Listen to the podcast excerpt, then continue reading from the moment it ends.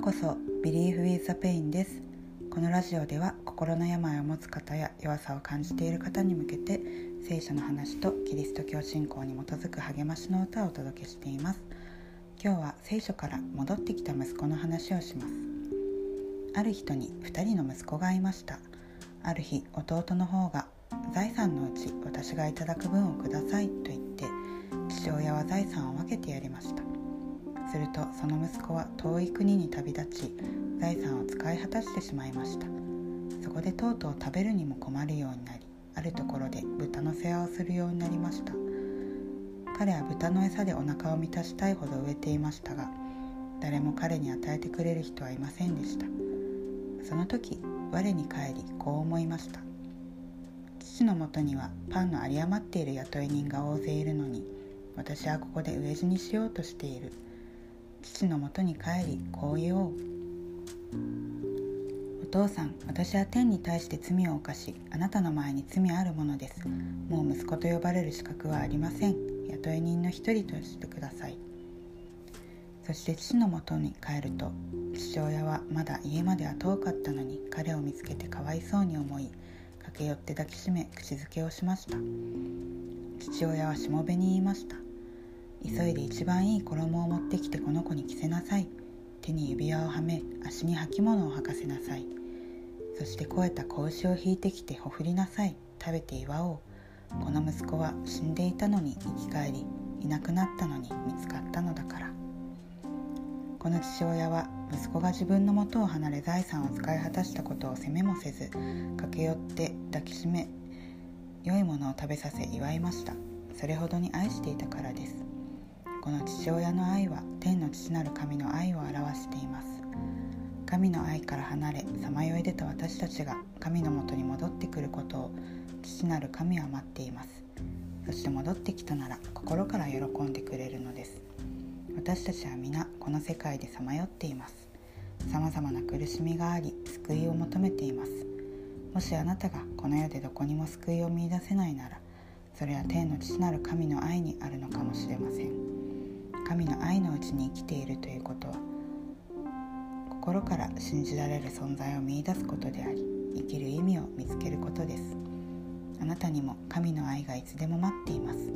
あなたの存在を心から喜んでくれるその愛を見つけてみませんか？それでは聞いてください。神はいる。